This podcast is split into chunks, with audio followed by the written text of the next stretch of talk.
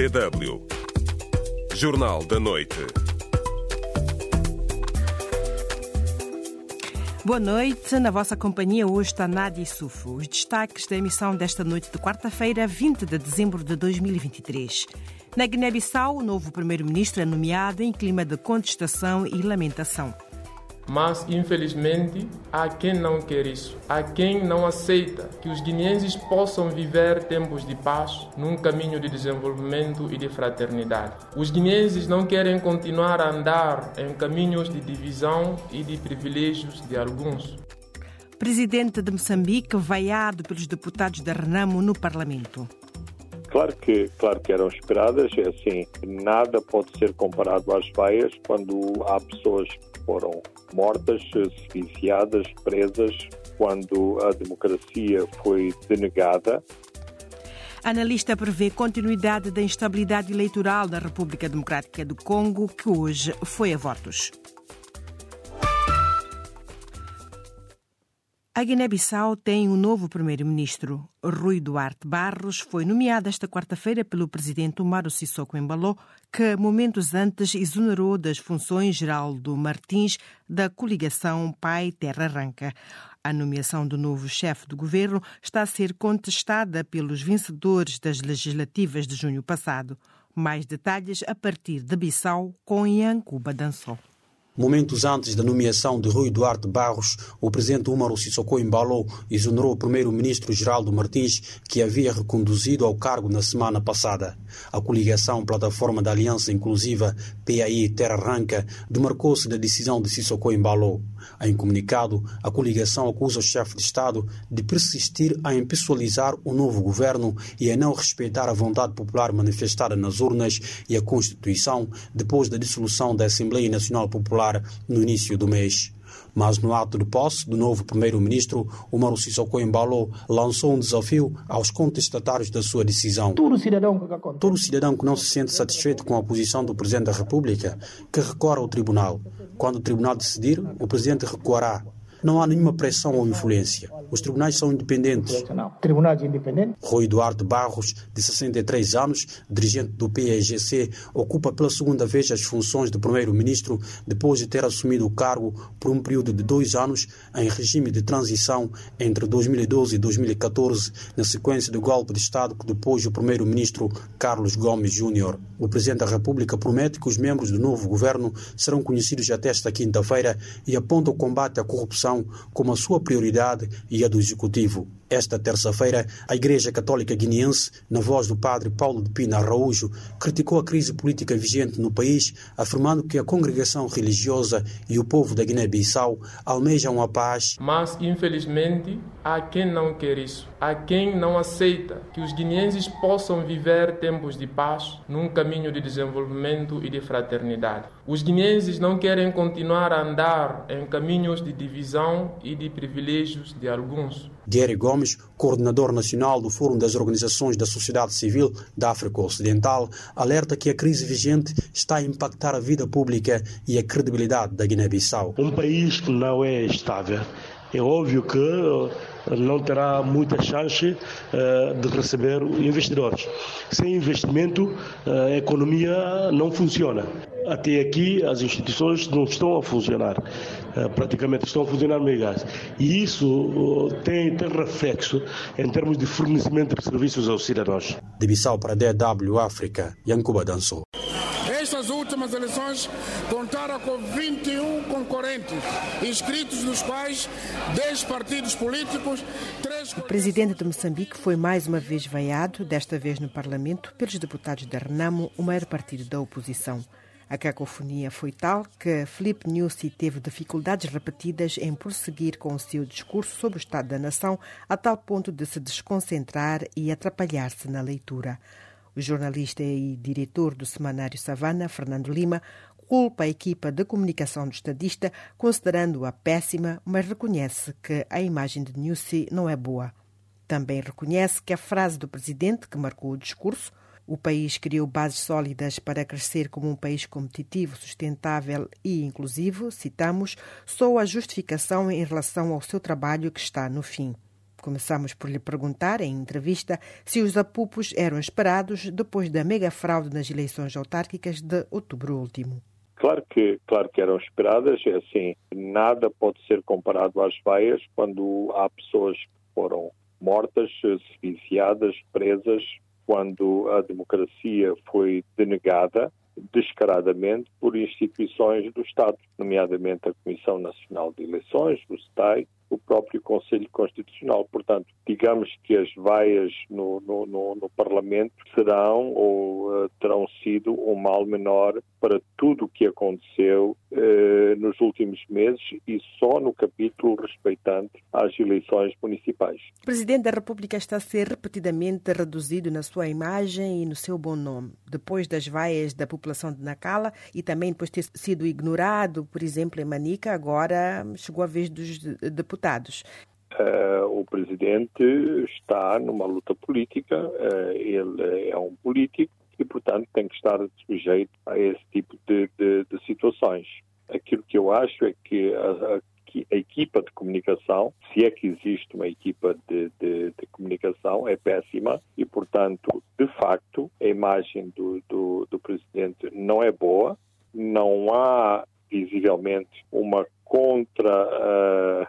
Guerra de, de, propaganda no sentido de melhorar a imagem do, do, presidente, porque eu noto que inclusivamente há algumas eh, questões que ele pretende ser bem intencionado, pretende ser coloquial na, na, nas conversas que tem com a população, sai-se sempre mal. Por exemplo, eu acho que é eh, um dos sinónimos de, de como é má a comunicação do, do, do presidente é todo um coro de vaias que acontece sempre que, que, que ele fala ou aparece uh, em público nas redes sociais. Portanto, a equipa de comunicação do presidente não se apercebeu da importância das redes eh, sociais e uh, tem muito poucos antídotos para combater essa má imagem e má publicidade e má propaganda, em última análise, das próprias atividades do, do governo. Marcou o discurso do chefe de Estado a seguinte avaliação ou classificação feita por ele: o país criou bases sólidas para crescer como um país competitivo, sustentável e inclusivo. Perto do fim do seu mandato, esta classificação soa como uma espécie de justificativa? É, é, digamos que, dado que os, os ganhos palpáveis não podem ser não podem ser muitos, mas há pelo menos luz no fundo no fundo do túnel e eu, eh, eu explico. -me. Os indicadores económicos uh, não são maus.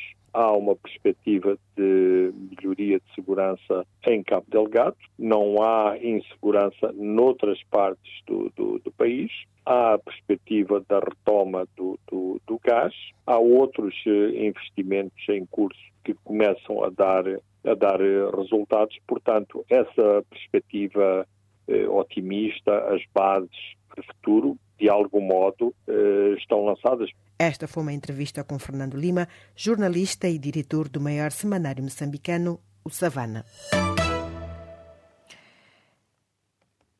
E vamos à pergunta do dia.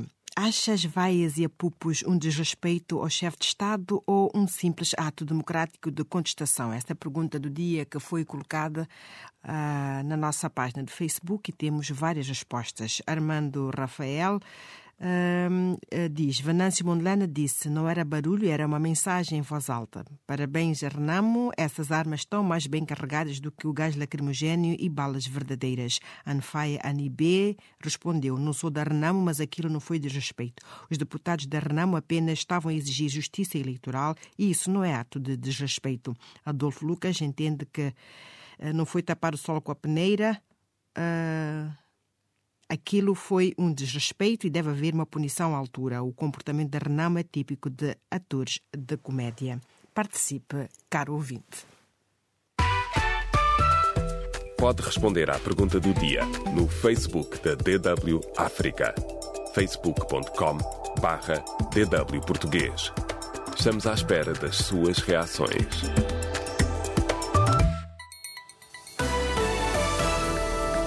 DW Notícias. A segurança foi restabelecida em cerca de 90% da província de Cabo Delgado, disse um comandante do Exército de Moçambique que defendeu haver condições para o regresso das empresas privadas, incluindo a petrolífera francesa Total. Tiago Nampela, numa conferência de imprensa na terça-feira em Mocimboa da Praia, disse que os rebeldes estavam espalhados pelos distritos de Palma, Nangada, Kisanga, Macomia, Muidumba e Mocimboa da Praia, mas agora estão concentrados num único ponto. O comandante indicou ainda que as forças governamentais estão agora a desdobrar-se para reforçar a segurança na zona costeira da província. Em Angola, a UNITA anunciou hoje que vai entregar ao Tribunal Constitucional o processo de destituição do presidente angolano João Lourenço, bem como outro contra a votação ilegal do Parlamento para obrigar os deputados do MPLA a cumprirem a Constituição.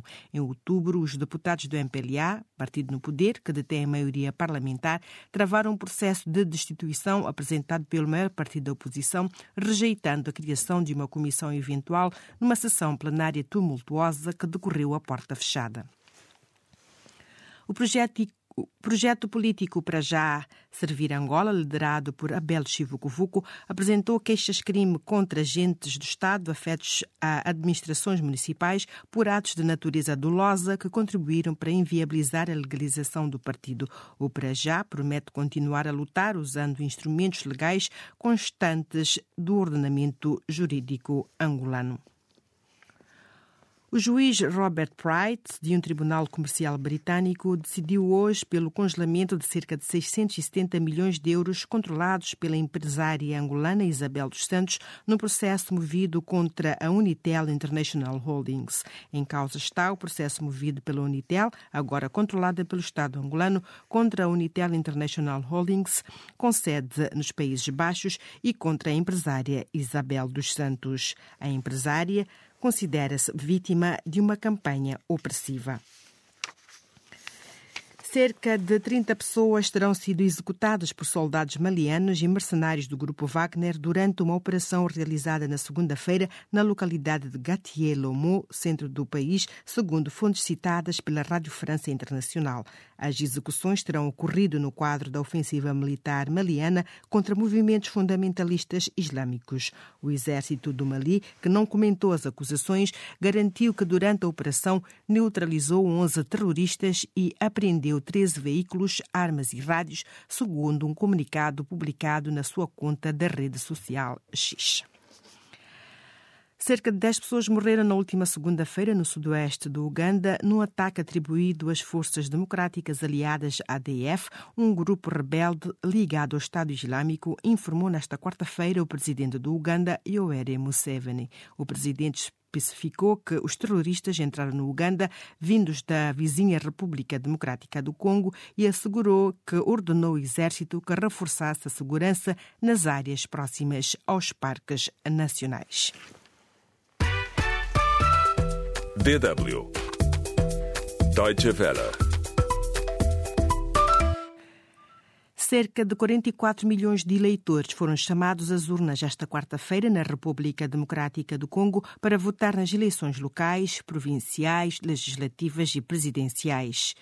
Há, ao todo, 19 candidatos, incluindo o atual presidente Félix Tshisekedi, que concorrem às presidenciais. As eleições acontecem apesar da instabilidade militar no leste do país, que registrou um pico de tensão nos últimos dois anos, com o ressurgimento de uma rebelião do movimento 23 de março, o M23.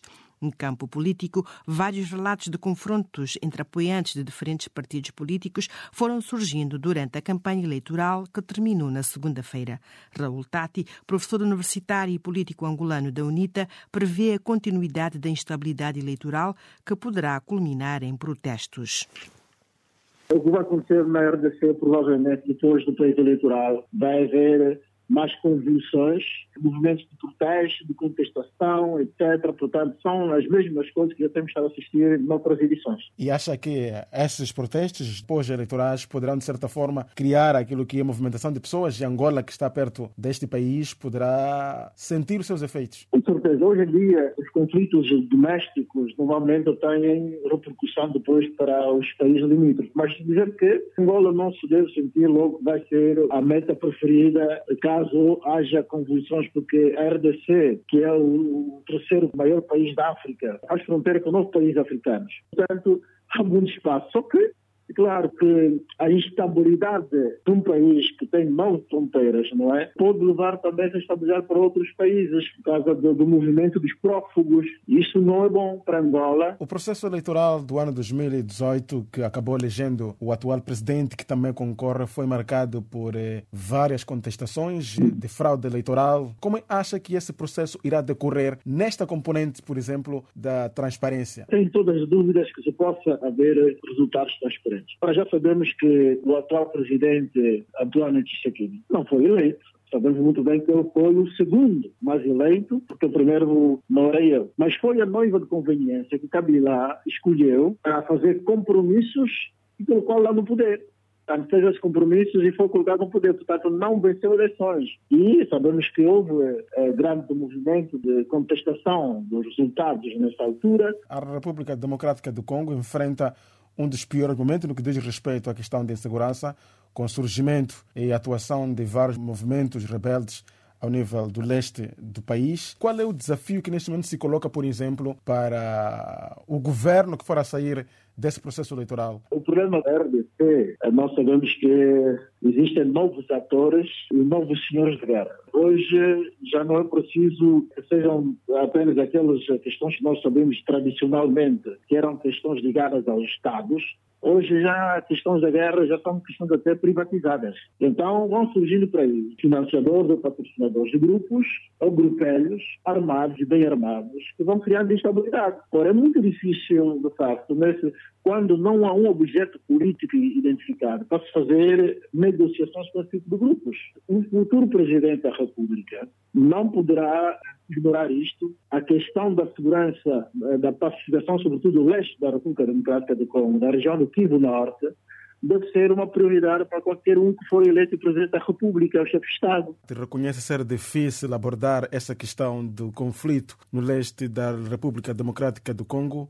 Mas Angola é um país que tem estado envolvido nesse processo de busca de paz. Angola tem estado a tentar fazer alguma coisa, mas eh, não há, não há passos significativos que possam dizer que há avanços. Houve um entendimento de Luanda, onde estiveram para o fogo lá no leste, com o M23, mas tudo falhou, não, não funcionou. Continua a instabilidade naquela área. Portanto, não é suficiente isso. Eu creio que é preciso que o Estado congolês possa recuperar a sua prerrogativa de ter o monopólio da força, não é, no seu território.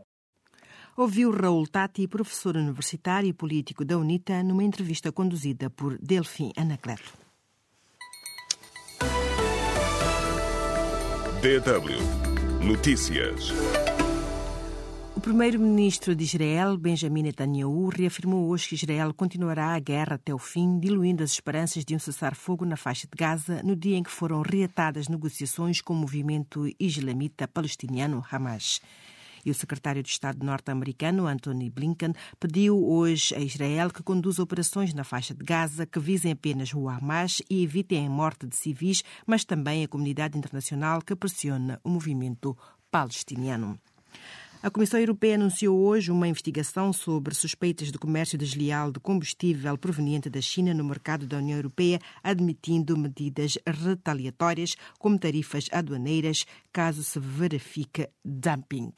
Foram as notícias. DW Espaço do Ouvinte. Acha que as vaias e apupos são desrespeito ao chefe de Estado moçambicano ou um simples ato democrático de contestação? Esta foi a nossa pergunta do dia. Cláudia Correia diz que foi um desrespeito. A tua liberdade vai até onde começa a minha, mesmo no ato de contestação no ambiente democrático. E a presidente da Assembleia estava onde? Questiona. Deviam ter sido postos na rua ou convidados a sair. Afinal, trata-se do mais alto magistrado da nação, querendo ou não. O embaixador de Cristo escreve muito democrático e foi pouco. Já José João responde: não foi de respeito, foi a voz do voto moçambicano clamando por justiça eleitoral. Temos muito mais respostas para ler, infelizmente não temos é tempo. Muito obrigada a todos pela participação. Voltaremos amanhã às 5 horas e 30 minutos, tempo universal coordenado. Até lá, passe muito bem e até breve.